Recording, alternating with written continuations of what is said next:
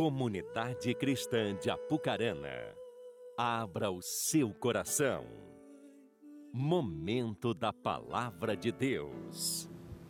Pode ter o dinheiro que for, pode ter o conhecimento que for, pode ter a influência que for, pode ter o que você quiser pôr, como habilidades pessoais, conhecimento, não é suficiente, não vai te levar aonde você precisa chegar. Somente uma vida cheia do Espírito Santo. Esses dias eu estava em casa, não sei se foi a semana passada ou uma antes. Sabe aquela hora que você para, você começa a pensar na vida, nas coisas.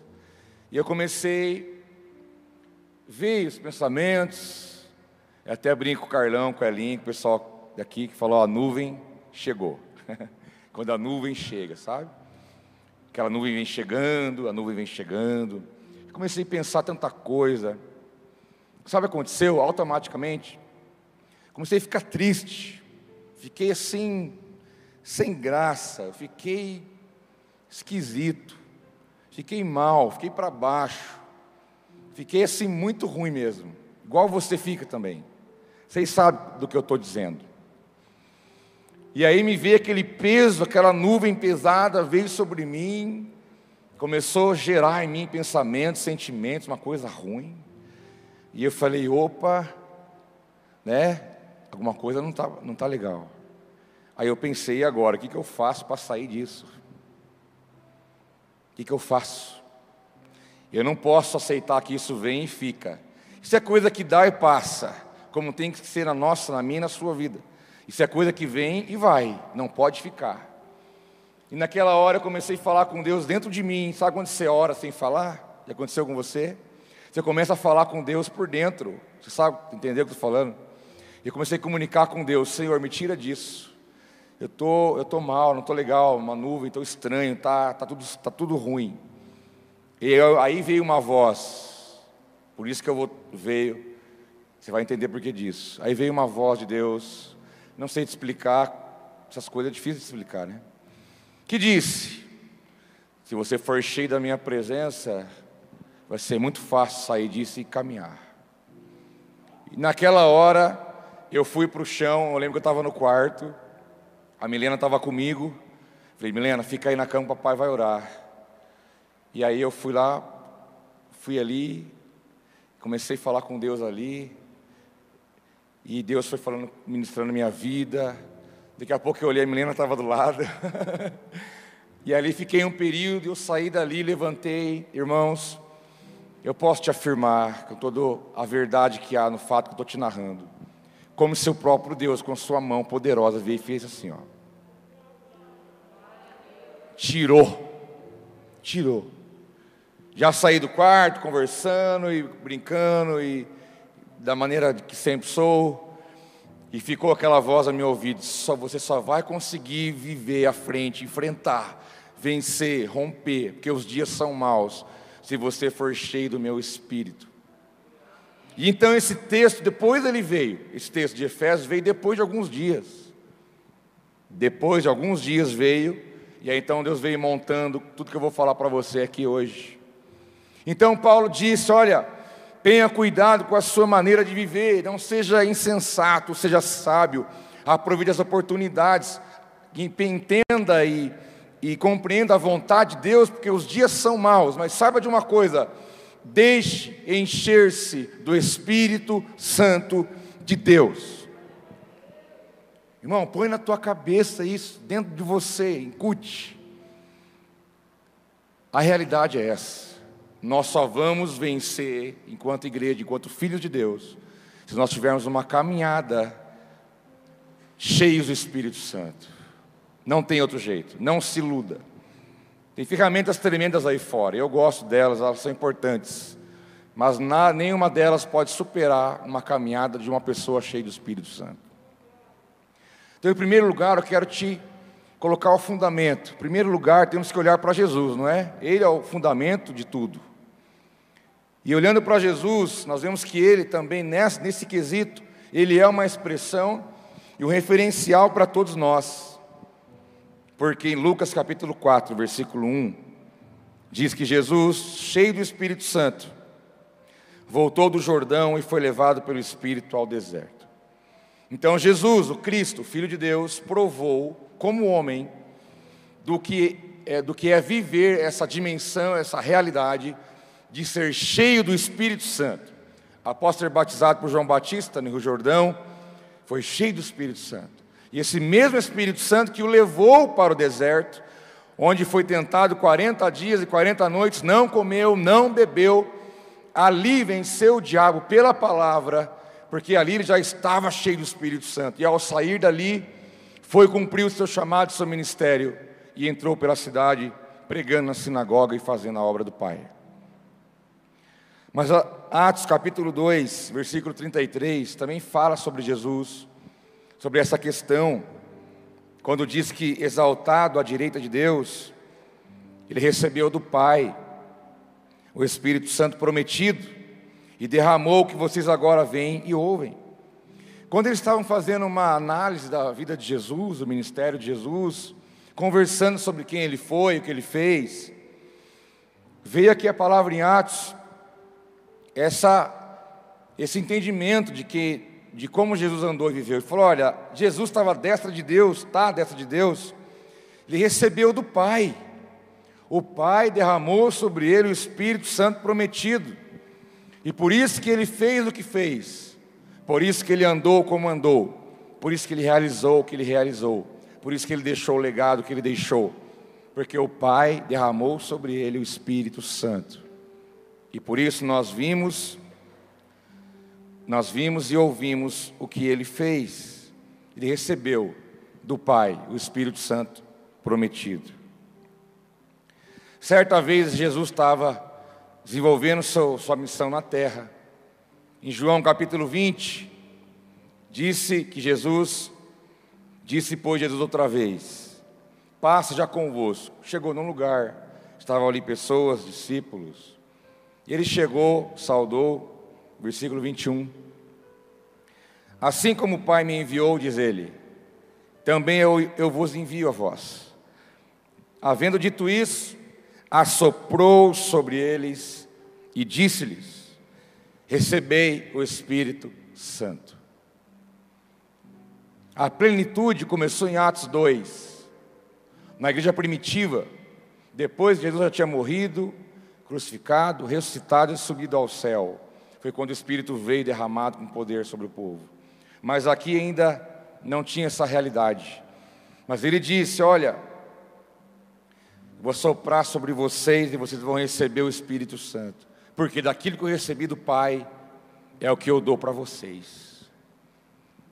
Aquilo que Jesus recebeu do Pai, prometido na palavra, é daquilo que ele soprou sobre as pessoas, dizendo: do que eu tenho, eu dou, do que eu tenho, eu compartilho, do que eu tenho, vocês vão provar do que está sobre a minha vida.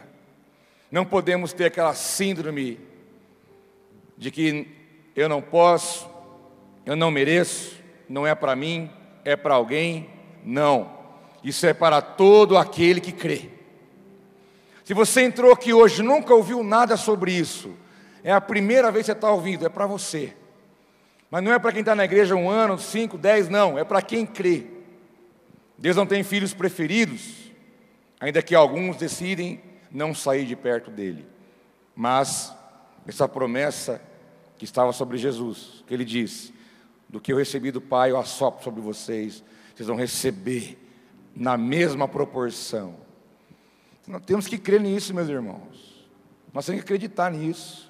Isso aqui é Bíblia, é palavra de Deus. Não é uma teoria, não é um conceito, não é uma filosofia de vida, é Bíblia. Se a Bíblia diz, você tem que acreditar. Nossa, então Jesus deu do que ele tinha, mas parece que o que estava sobre ele era tão poderoso, justamente. O que é tão poderoso é o que ele quer também dar para você. Segundo lugar, nós temos que ver na palavra que a promessa foi feita lá atrás, na antiga aliança. Então, essa promessa já foi feita, já foi feita. Lá no livro de Joel, diz que o Senhor, versículo, 2, versículo 27, capítulo 2, Diz: Então vocês saberão que eu sou, que eu estou no meio de Israel. Eu sou o Senhor, o seu Deus.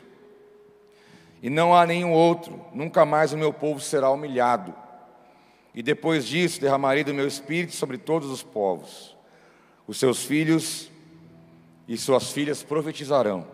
Os velhos terão sonhos e os jovens terão visões. Até sobre os servos e as servas derramarei do meu espírito naqueles dias Mostrarei maravilhas no céu e na terra, sangue, fogo, nuvens de fumaça. A palavra de Deus já lá na velha aliança, dizendo: Ó, eu vou derramar naqueles dias, naqueles dias, eu vou derramar do meu espírito sobre todos os povos, e eles terão experiências sobrenaturais comigo, receberão visões, sonhos, terão coisas diferentes, os seus filhos profetizarão. Os velhos terão sonhos e os jovens terão visões. Eu não posso minimizar isso somente na questão espiritual. Um jovem pode estar orando dentro de casa e Deus dá para ele uma visão do que ele vai ser daqui a 10 anos. Ao invés dele ficar fazendo mil testes vocacionais, que eu não sou contra isso, isso ajuda, ele pode entender: o meu chamado é esse, eu vou ser um professor de universidade. E ali eu vou influenciar aquela universidade, vou dar aula, vou ser o melhor professor. Mas o meu testemunho vai falar quem eu sirvo, quem é o meu Deus. E eu vou dar o testemunho lá dentro. Ah, eu vou ser um empresário. A minha empresa, então, ela vai glorificar Deus. E vou ser justo, e vou ser correto. Vou fazer negócio a modo de Deus, baseado na palavra, e eu vou exaltar o nome do Senhor. Quando falamos que teremos visões, que vamos profetizar, nós acabamos correndo o risco de colocar só na, na questão espiritual. Que eu vou declarar, meu irmão, você vai ser uma bênção, Deus vai usar a tua vida. Ou vou ter uma visão de um anjo que vai aparecer para mim e vai derramar um dom espiritual sobre a minha vida. Isso também acontece, mas não posso imaginar que é só isso. Eu não posso imaginar que é só isso. Um jovem pode profetizar sobre a vida de alguém, dizendo: Olha, você tem um chamado de Deus, você vai pregar nas nações, você vai exaltar o nome do Senhor com a sua profissão. Nós não podemos minimizar só em uma coisa, porque quando o Espírito Santo vem sobre você, como diz a palavra, ele vai te capacitar para coisas maiores do que você mesmo. Ele vai te dar ideias, criatividade. Sabe aquelas ideias ungidas que ninguém tem? Você vai ter aquela capacidade diferenciada para realizar, para resolver problema. Quem ganha dinheiro hoje, irmão? Quem resolve problema? A tua autoridade vai vir à medida daquilo que você sabe resolver e sabe fazer. Você pode receber uma capacidade de Deus pelo Espírito que criou tudo, porque o Espírito que vai derramar sobre você é o Espírito que criou tudo que você pode ver nesse mundo. Ele pode te inspirar, ele pode transformar, Ele pode colocar você em lugares estratégicos, na política, na educação, na saúde, na segurança, onde for. Mas lembre-se, o Espírito será derramado para manifestar o reino de Deus, e ele pode se manifestar de várias maneiras. Tem uma mocinha estudando medicina aqui entre nós. Falei, nossa, a Síria está precisando de você lá. Onde você vê as bombas caindo? Precisando de médico. Lá onde eu vou na África, preciso de médico. As crianças cheias de sarna na cabeça. Eu não sei o que passar para eles. Cheio de ferida. Eu não sei. Mas se eu fosse médico, eu ia manifestar o reino curando o físico deles com, com algum direcionamento, com, com, com profilaxia, com prevenção. O Espírito vai soprar. E você vai poder usar as habilidades que você tem, aquelas que Deus ainda vai dar, para você ir muito além do que você pode imaginar. Não coloque limites no que Deus quer e pode fazer. Porque Ele disse: Naqueles dias eu vou derramar do meu espírito. E no mesmo livro de Atos, capítulo 2, fala sobre isso de novo na nova aliança. Então, depois de Jesus, dizendo: Olha, nos últimos dias, diz o Senhor, derramarei do meu espírito sobre todos os povos. Os seus filhos suas filhas profetizarão os jovens terão visões, os velhos terão sonhos. Primeiro Joel fala naqueles dias. E aqui em Atos o Espírito Santo então define, não é qualquer dia, vai ser nos últimos dias. Ou seja, é agora. É agora. Nós estamos vivendo os últimos dias. Eu não sei quantos dias serão os últimos dias, mas nós estamos vivendo os últimos dias. Nós estamos vivendo esse cenário apocalíptico. Esses são os últimos dias. Então, o dia que o Espírito vai derramar você e você, e vai te acelerar, vai botar você para fluir, para andar, para realizar, para fazer, para você acelerar o processo no bom sentido, é hoje, é agora. Por isso, ao recado de Deus para a tua vida, cuidado com o modo de vida que você vive. Não seja insensato, seja sábio. Aproveite a oportunidade para conhecer e perceber a vontade de Deus, porque os dias são maus, mas saiba de uma coisa: se enche do Espírito Santo, porque é só assim, não tem outro jeito. Não tem outro jeito. Chegou o tempo. Começou lá em Atos capítulo 2, claro, onde veio o vento sobre eles, o Espírito Santo foi derramado sobre eles. E eles pregavam no poder do Espírito, curavam, manifestavam o reino. Os caras largaram a família inteira e viajar para uma terra sem destino, qualquer lugar que Deus mandava. Ninguém faz isso se não for pelo Espírito Santo. Ninguém. O nível de renúncia, o nível de entrega, o nível de obediência, o nível de humildade. Somente alguém cheio do Espírito Santo é que pode realizar esses feitos então a igreja primitiva é para nós uma amostra do que é uma igreja que anda e que andou totalmente tomada pelo Espírito Santo de Deus. Começou ali, mas nós estamos vivendo os últimos dias. Então nunca esqueça disso. A promessa foi feita e ela já está se cumprindo, porque Deus nunca fica devendo nada para ninguém. Nunca. Mas em terceiro lugar, eu quero dizer para você que o bom disso tudo é que isso é uma dádiva de Deus para nós. É uma dádiva, é um presente, é um presentão que Deus dá para a gente, totalmente pela graça, não é por merecimento, não é por, por nada que eu faça, não, é porque Ele falou: Eu quero fazer e eu vou fazer. É pela graça que nós recebemos essa dádiva de Deus. Porque em Lucas capítulo 1, versículo 13, diz que chegou um anjo e falou para Zacarias: falou, Olha, não temas, Zacarias, porque a tua oração foi ouvida. Isabel, tua mulher, dará à luz um filho, e lhe porás o nome de João, no caso aqui João Batista. E terás prazer e alegria, e muitos se alegrarão no seu nascimento, porque será grande diante do Senhor e não beberá vinho, nem bebida forte, e será cheio do Espírito Santo, já desde o ventre de sua mãe. Zacarias titubeou um momento, não creu, Deus vai ficar sem falar, você vai ficar mudo, até o dia que ele vier. E assim ele ficou, porque ele ficou meio duvidoso, mas depois ele aprendeu. Mas aqui fica bem claro o que João Batista fez para merecer ser cheio do Espírito Santo, se nem ele tinha vindo ao mundo ainda, ainda estava informe no ventre da sua mãe. Mas aqui mostra a graça de Deus, que isso é uma dádiva de Deus, é um presente de Deus. Deus fala: Eu vou fazer, eu vou te dar, eu vou te presentear, e você vai ser cheio do meu espírito. Logicamente que depois, quando Isabel estava seis meses, não, Jesus estava com seis meses, né? Elas se encontraram, Isabel e Maria.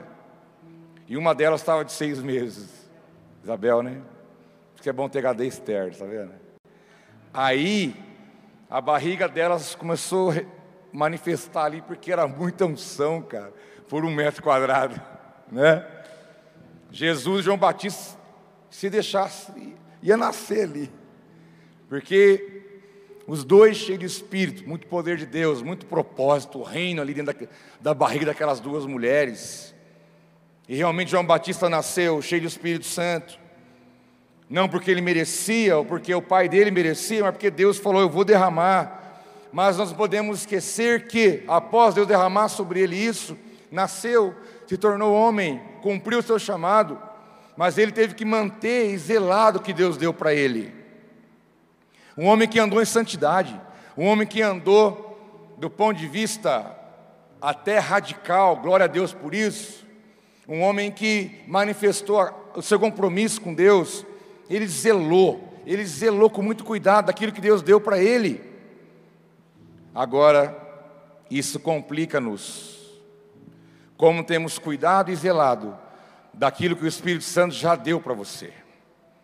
Os momentos que você lembra, que estão registrados em você, na tua memória, os momentos que o Espírito Santo falou com você, que ele derramou sobre a tua vida, que você teve momentos especiais da presença dele, momentos marcantes que mudou a tua história, mudou a tua vida, palavras proféticas, experiências. Aonde está isso? Aonde está isso hoje? Aonde você colocou isso? O quanto você valorizou e zelou tudo isso? Será que alguma coisa não se perdeu no meio do caminho? Não podemos fazer isso. Não podemos viver de maneira desapercebida e ter cuidado com a maneira que nós vivemos. Temos que ser sábios e não insensatos. Cheio do Espírito Santo. Tudo que Deus te deu, traga a sua memória, traga os seus registros, as suas experiências, as palavras. Cuide disso. Zele disso. Primeiro, que dinheiro nenhum no mundo vai comprar isso que você recebeu. Segundo, que se Deus te deu, é porque Ele tinha e tem uma intenção com aquilo que Ele derramou sobre a sua vida. Então, quem sabe hoje não é o dia de reafirmar coisas, reafirmar posicionamentos daquilo que você já recebeu da parte de Deus. Você pode estar parado, você pode estar, colocou isso dentro de uma gaveta e deixou no passado, ou você colocou isso em algum lugar e não sabe onde mais está. Busque onde tiver isso e traga, e cuide e zele daquilo que o Espírito Santo já te deu. Que muita coisa ele vai te dar ainda, mas muita coisa ele já te deu. Muita coisa Ele já te deu. Você tem uma, uma carga grande aí no bom sentido. João Batista zelou, cuidou, e ele realmente foi grande diante do Senhor, como diz a Escritura, a promessa de Deus ao seu Pai. Ele será grande diante do Senhor, não vai beber vinho, nem bebida forte, vai ser cheio do Espírito Santo. E assim ele foi. E assim aconteceu. E assim ele cumpriu tudo que ele tinha para cumprir debaixo do poder e da unção do Espírito. Era um homem diferenciado, muito diferenciado. Mas ele soube usar o que Deus deu para ele. Glorificou a Deus com isso. Mas eu quero deixar mais um fundamento para você. Em quarto lugar, eu quero te dizer que esse Espírito, esse poder do Espírito, é uma mola propulsora que vai te impulsionar para você propagar e manifestar o reino na terra. A obra de Deus não se faz sem Deus por muito tempo. Tem gente que faz a obra de Deus sem Deus, mas não dá em nada. Mas a obra de Deus feita com Deus, debaixo da unção, da dependência do Espírito Santo, você vai cumprir e manifestar o reino na terra. Sabe como? Quando você vive com a tua família como Deus quer.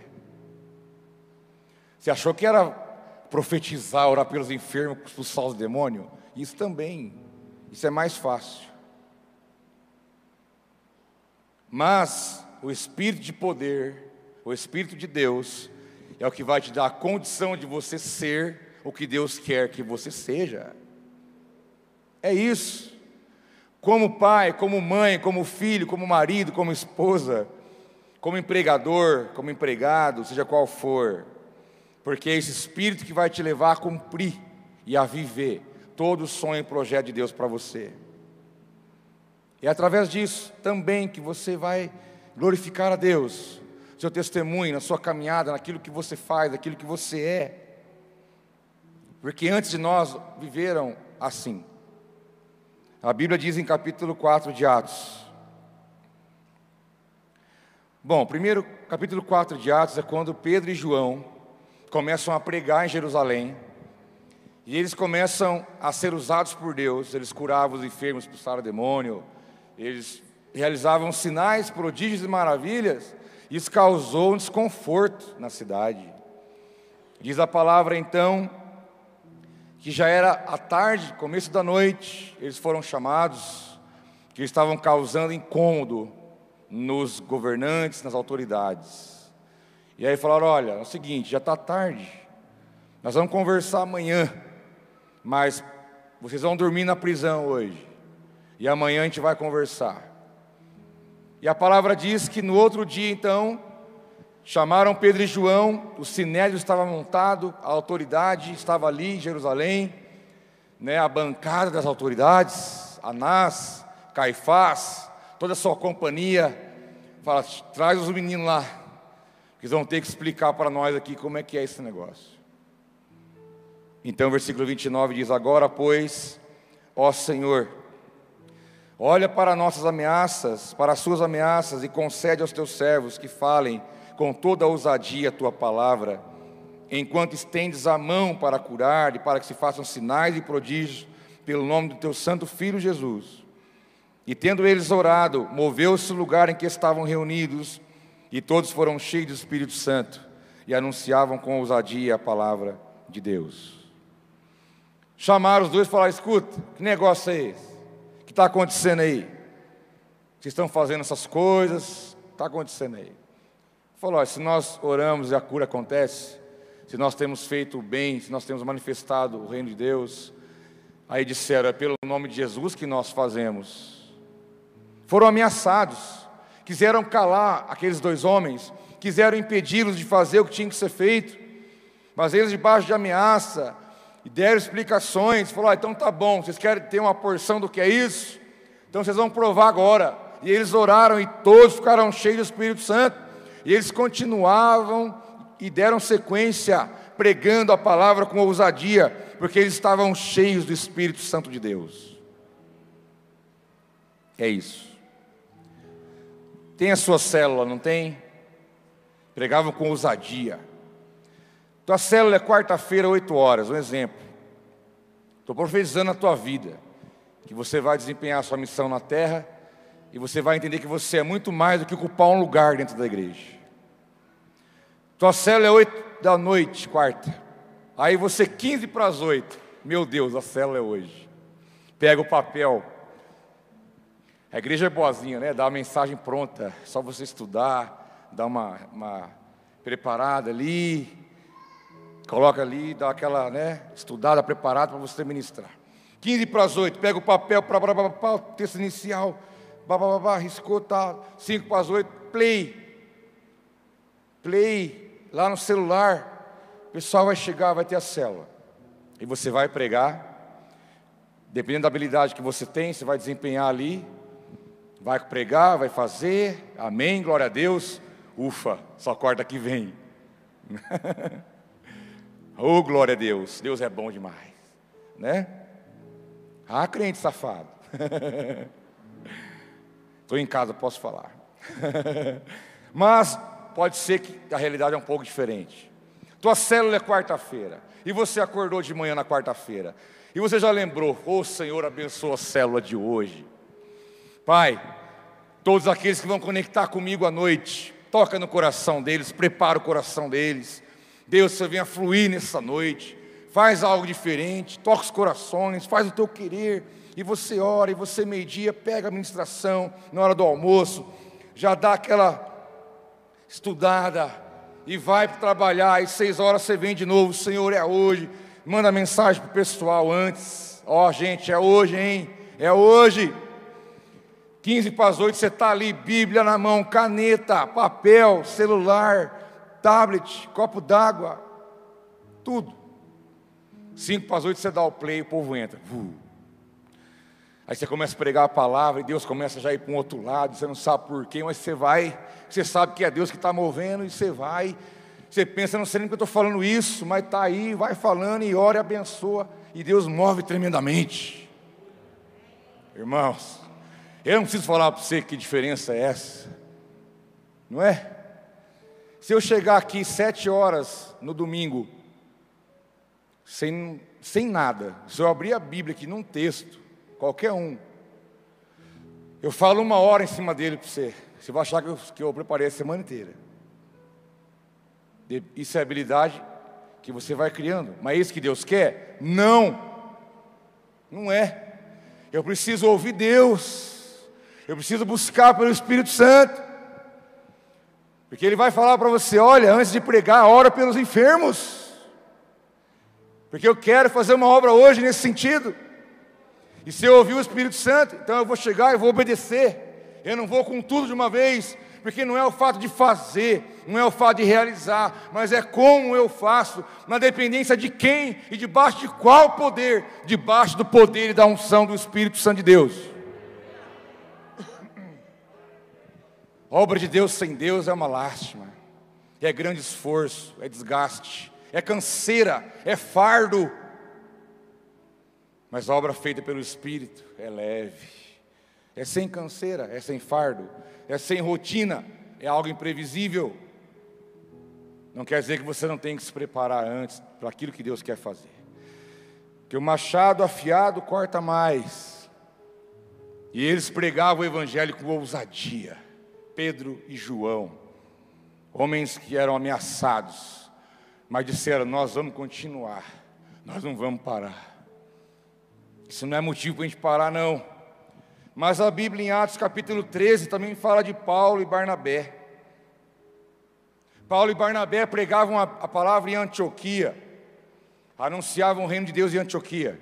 E aí então começou também a criar um problema ali, chamar a atenção, porque diz a palavra que Paulo e seus discípulos chegavam e eles causavam alvoroço, porque a presença de Deus chegava com eles na cidade.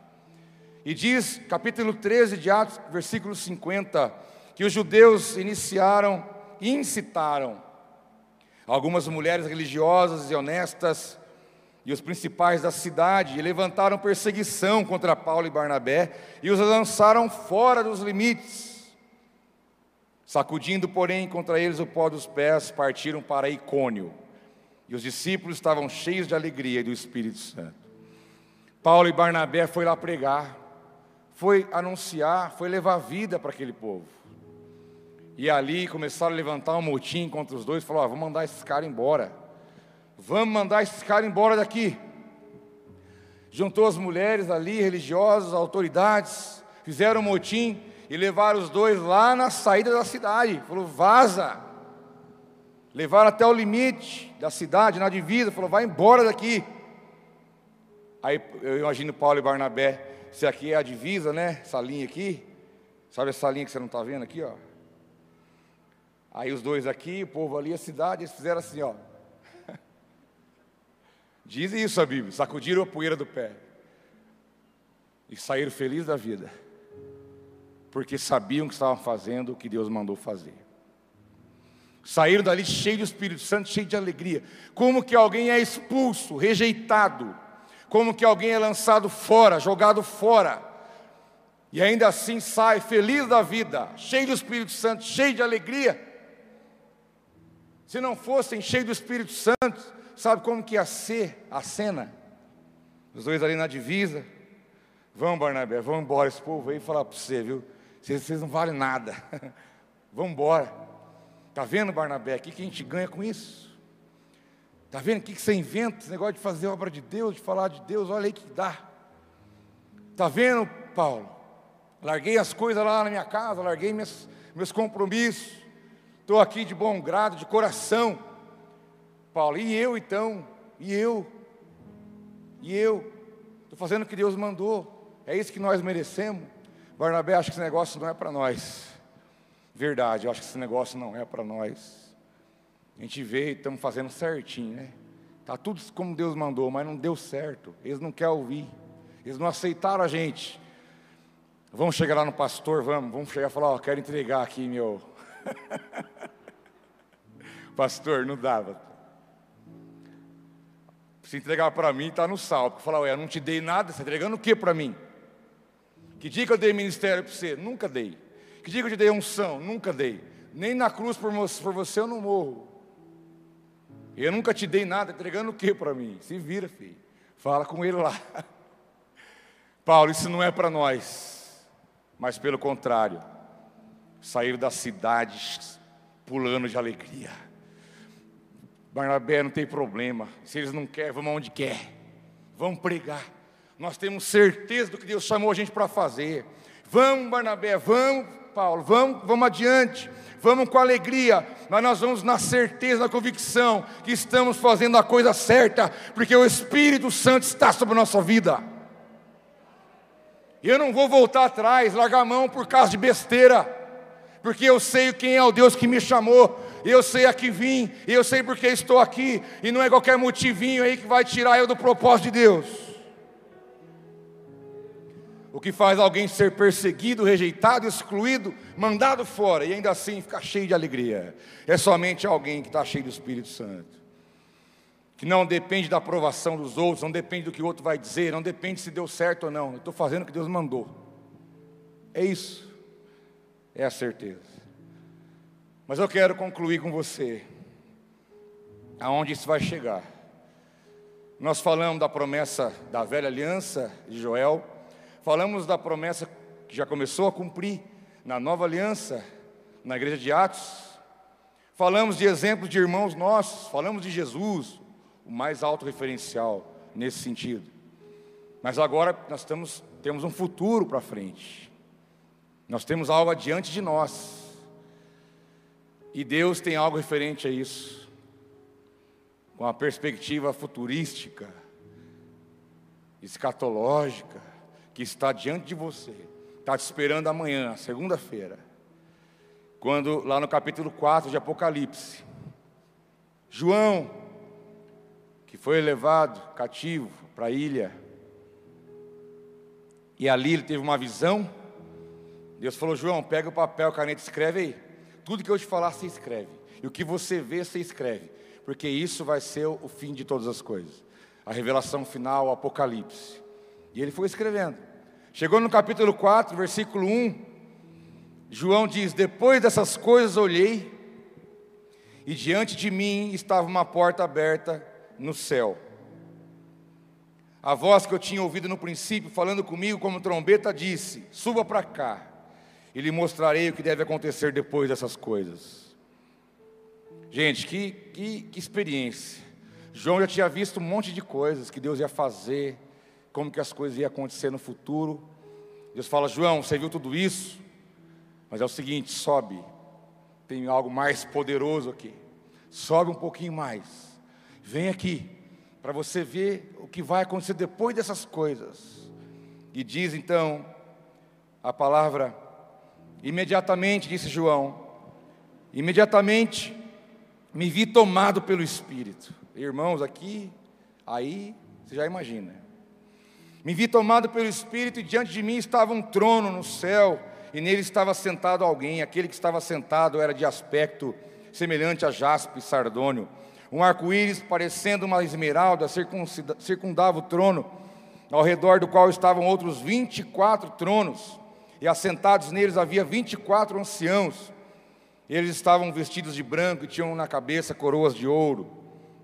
Do trono saíam relâmpagos, vozes, trovões. Diante deles estavam acesas sete lâmpadas. Fala comigo, sete lâmpadas de fogo, que são sete Espíritos de Deus. Fala comigo, sete Espíritos de Deus. É o que João viu aqui, referente ao que vai acontecer com você e comigo. Deus falou: Vem cá que você vai ver algo mais. E ele olhou, viu tudo aquilo, trono, 24 ancião, toda aquela coisa toda. Mas ele viu também que do trono saía voz, relâmpago, a glória de Deus. E diante dele estavam as sete lâmpadas, que significam os sete Espíritos de Deus. Tem até aquela imagem que nós usamos aqui, de vez em quando aparece por aqui. Isso. Simbolizando aí os sete Espíritos de Deus. A Bíblia fala sobre a plenitude do Espírito. Quando ela fala, aqui em Apocalipse, que as sete lâmpadas simbolizavam os sete Espíritos de Deus. E o utensílio que fala sobre isso é o candelabro. Candelabro é aquele utensílio feito de ouro fundido, com sete luzes, sabe? Que é assim, você sabe. Que Deus falou para Moisés lá no tabernáculo: Moisés, faça o candelabro, ou também chamado de candeeiro, mas lá chamado de menorá. Menorá é o candelabro. Moisés, faça de ouro fundido, você vai colocar esse menorá, esse candelabro, no lugar santo Tinha o altar do sacrifício, o átrio, que é o pátio, o lugar santo e depois o santíssimo lugar. Então, antes do último lugar do tabernáculo, um antes, estava ali a mesa dos pães da preposição, que tinha os pães todos iguais, tinha o altar do incenso e tinha ali também o candelabro, ficava aceso, era abastecido com azeite e mantinha-se aceso, nunca apagar. E quando fala que viu, que João viu, João viu lá que na glória existia as sete lâmpadas que simboliza, né, que fala a respeito dos sete espíritos de Deus. O menorá, o candelabro. Para que você não se confunda, você pode ver alguns que são nove luzes, mas do tabernáculo, do templo de Jerusalém, são sete. O de nove é uma outra, candelabro de nove luzes, é outra situação. Bem rapidinho para você não misturar. Quando o templo de Jerusalém estava cativo pelos gregos, dois séculos antes de Cristo, ele foi resgatado, o templo. E foi, houve um milagre nesse, nesse dia, porque daí eles tinham azeite para um dia, e eles conseguiram, viram a glória de Deus, porque a, lâmpada ficou acesa durante oito dias, e, a, e, o azeite dava para um dia só no máximo. Então o templo foi resgatado do mão dos, dos gregos, eles viram um milagre que a luz não se apagou durante oito dias, então fez-se o candelabro de nove, como se o Espírito de Deus é o do meio, centro, quatro para cá, quatro para lá. E quando que é usado isso? No fim do ano, quando os judeus é, eles, eles celebram Hanukkah, que é a festa das luzes. Aí usa o candelabro de nove. Eles acendem o candelabro de nove luzes na janela das suas casas. Fica a semana inteira ali aceso, aos oito dias. Mas eu estou falando dos sete, para você não confundir, porque você pode misturar. Você não pode misturar um com o outro. Esse candelabro de sete luzes fala dos sete Espíritos de Deus, que nós vamos entender agora, nós vamos orar. Isaías capítulo 11 fala o que é esse, esses sete Espíritos. Não são sete Espíritos diferentes, é um Espírito só, mas é as sete formas com que o Espírito se move.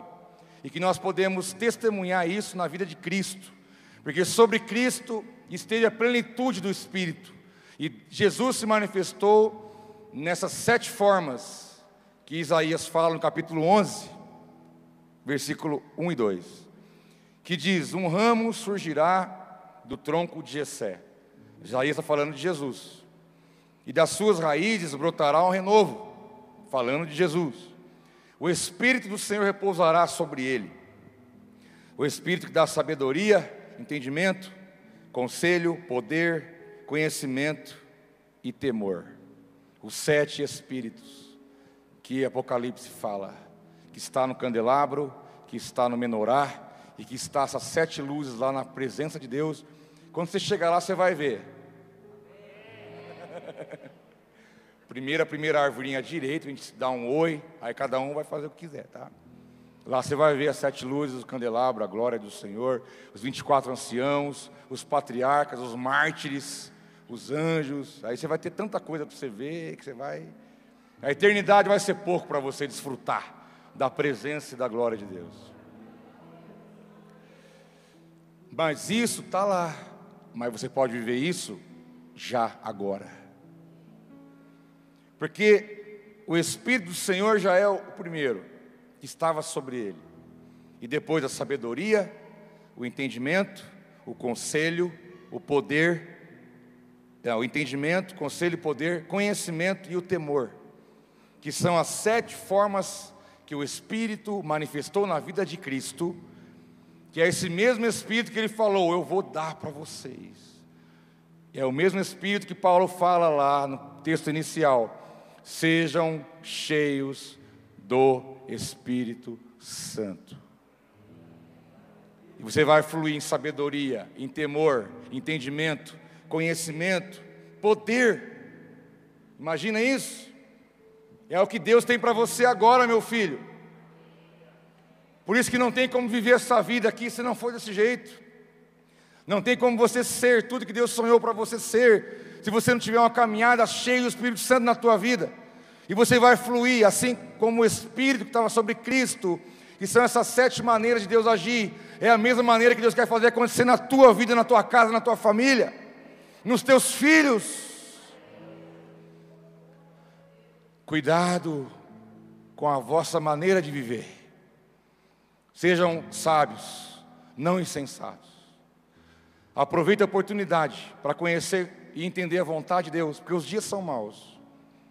E saibam, sejam cheios do Espírito Santo. Temos que pular de cabeça. Vamos orar? Fique em pé um instante.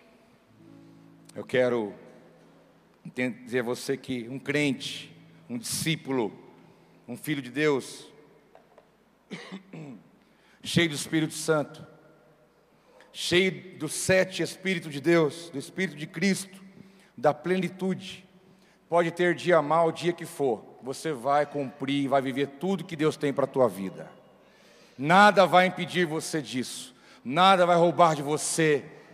Há uma expectativa do céu sobre a tua vida, pelo investimento que Deus já deu, pelo investimento que Ele vai fazer hoje, pelo investimento que Ele vai fazer amanhã, e você vai poder viver isso no teu trabalho, no teu casamento, na, no teu, na tua faculdade, nas ruas da cidade, no mercado, no posto de gasolina, na igreja, é em todo lugar que você for, o Espírito Santo estará com você.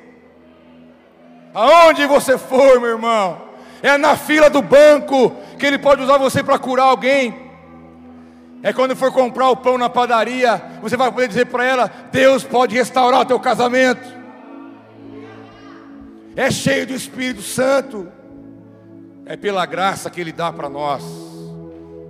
É pela graça.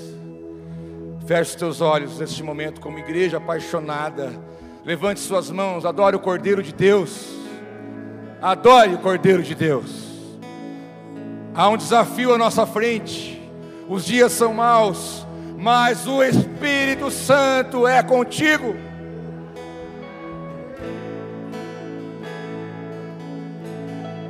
Adore o Cordeiro de Deus.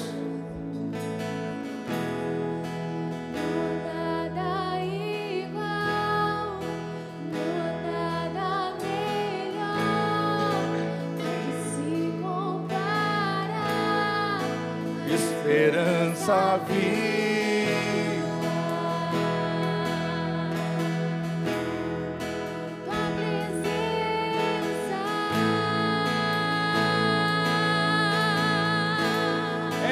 Plenitude do Espírito.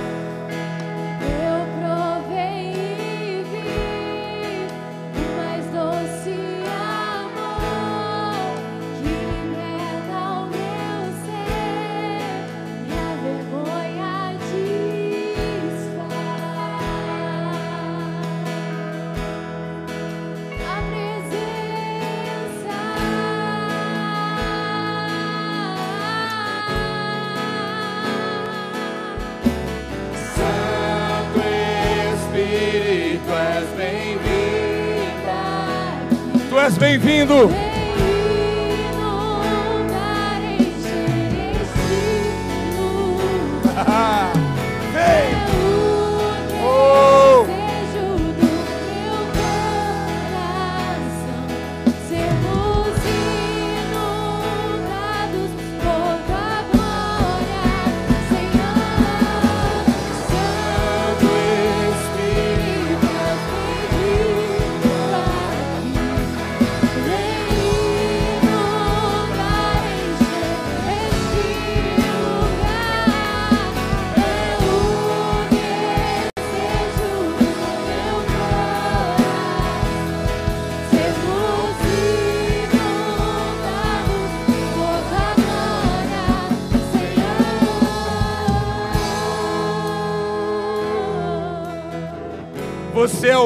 Deus nessa noite.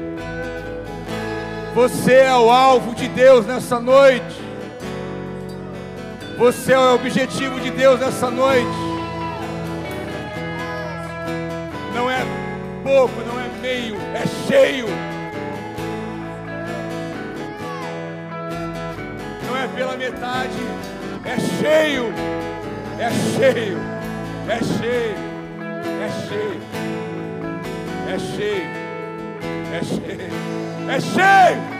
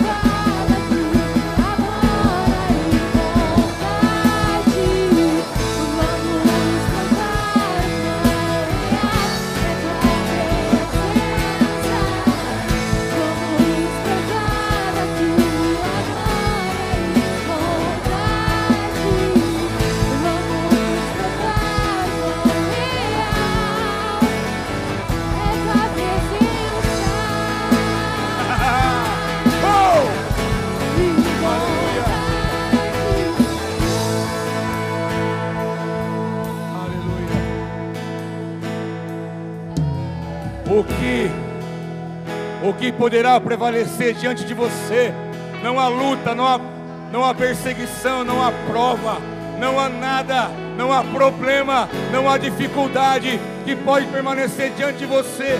Se você está cheio e tomado pelo Espírito Santo de Deus, para realizar a vontade, o chamado, o propósito que Ele tem na tua vida. O que pode, o que pode, o que pode prevalecer diante de você. Não há enfermidade que se mantenha quando o Espírito de poder vem sobre a tua vida.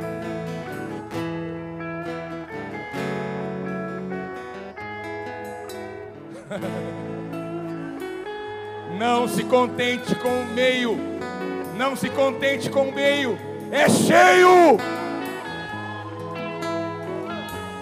é cheio.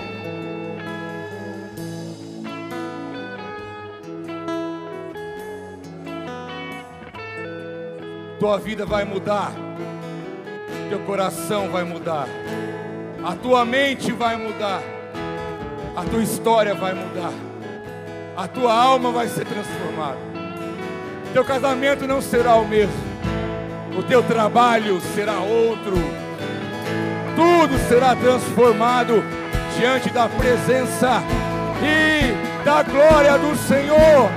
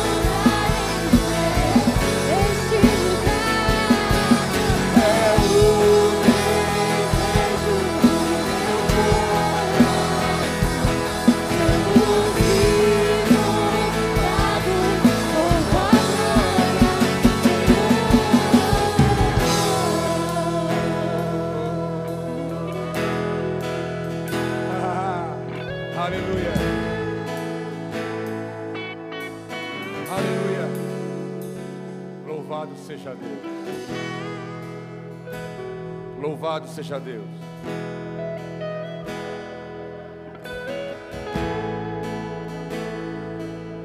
Você que está em casa, você que está em casa, seja cheio do Espírito na tua vida agora. Que a tua casa venha ser inundada pela glória de Deus. Aí onde você estiver, aí onde você estiver. Que o Espírito Santo venha queimar o teu coração. Em nome de Jesus.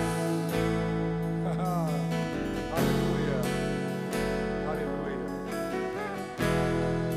Aleluia. Aleluia. Pai, essa é a tua vontade, eu sei disso. Pai, esse é o teu querer, eu sei disso. A tua palavra nos mostra que a tua vontade é que andemos cheio do Espírito Santo. Queremos selar, queremos cuidar muito bem cuidado daquilo que o Senhor tem nos dado. Que o Senhor venha ser engrandecido em nossa vida.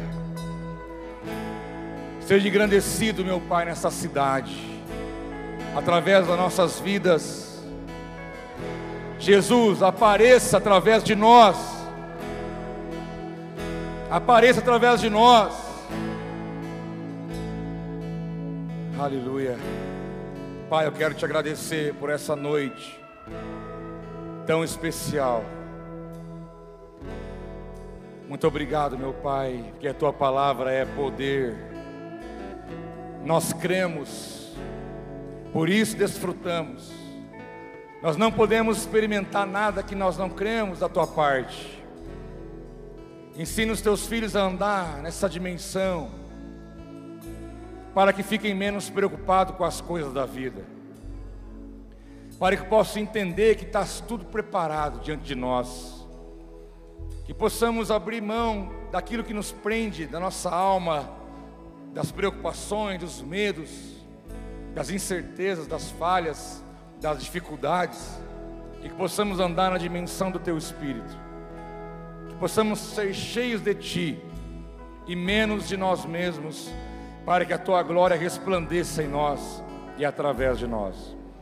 Pai, eu quero abençoar a Tua igreja, as famílias que aqui estão, aqueles que estão agora conectados conosco, que não falte, que nunca falte óleo sobre as suas cabeças. Guarda-nos do mal, guarda-nos da enfermidade, guarda-nos, meu Pai, do que há de mal aí fora. Livra-nos, dá-nos o pão de cada dia e que o teu reino venha, e com ele a tua vontade, assim na terra como no céu. Pai, eu abençoo a tua igreja com toda sorte de bênçãos, que possamos caminhar cheios de espírito, que tenhamos uma semana cheia de paz, de alegria, debaixo da tua bênção. É minha oração em nome de Jesus. Eu quero que você dê uma, uma salva de palmas muito forte para Ele, porque Ele merece. Oh, aleluia!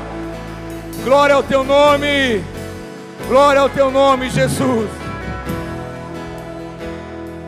Obrigado, Senhor. Obrigado, obrigado, obrigado, obrigado, obrigado, Jesus. Obrigado. Seja exaltado em nosso meio. Aleluia. Meus queridos, ao sair por aquelas portas, manifeste tudo que você recebe da parte de Deus. Sintam-se abraçados, todos, todos, todos. Sejam abençoados. Shalom sobre a tua vida. Deus abençoe a todos. Boa semana. Em nome de Jesus.